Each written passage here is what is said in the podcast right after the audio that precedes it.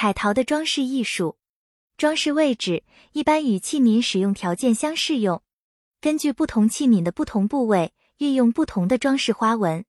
在装饰布局上，注意从不同的视角体现装饰的完整效果。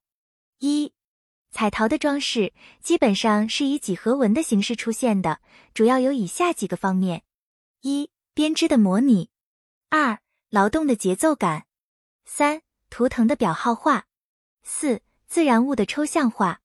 二、形式法则的应用，常见的有以下几种：一、对比法是彩陶工艺在装饰上运用最多、最普遍的一种艺术手法。它采用了曲直、横竖、长短、大小、黑白、虚实、动静等，运用线、面、空间以及形式感等各方面的对比，产生丰富多样的装饰变化。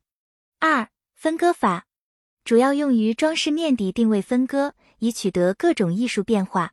分割法以比例为手段，使装饰面产生不同的区域，使纹样之间产生各种间隔，以达到装饰上的节奏和韵律的美。三、开光法是我国装饰艺术上常见的一种传统手法。开光法就是用一定的轮廓外形划分出装饰面，使它成为主要的部位。其特点是能突出主体。增加层次感，最早见于马家窑形彩陶、半山形彩陶的漩涡纹，实际上就是一种开光法。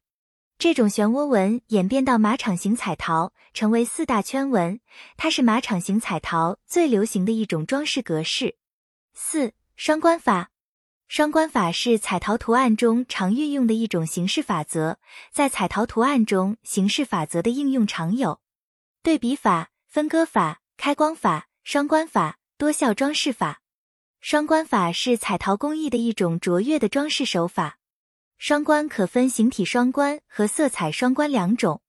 形体双关是指一种装饰组织正看是一个形，倒看也是一个形。色彩双关则是指黑白两色都可构成纹样，黑色是一种花纹，白色也是一种花纹。其中，半山形彩陶的葫芦纹是一种典型的形体双关。它正看成一个葫芦形，在两个葫芦形相连接的空间，倒看也是一个葫芦形。庙底钩形彩陶在色彩双关方面运用的非常出色，装饰的黑色部分可以看成是花纹，装饰的白色部分也可以看成是花纹。这种双关法与欧美近代流行的欧普美术或称色效应美术有着相似之处。表明早在六七千年前，我国彩陶工艺的装饰图案就已运用了这种是幻觉的原理，在装饰上产生变幻多端的艺术效果。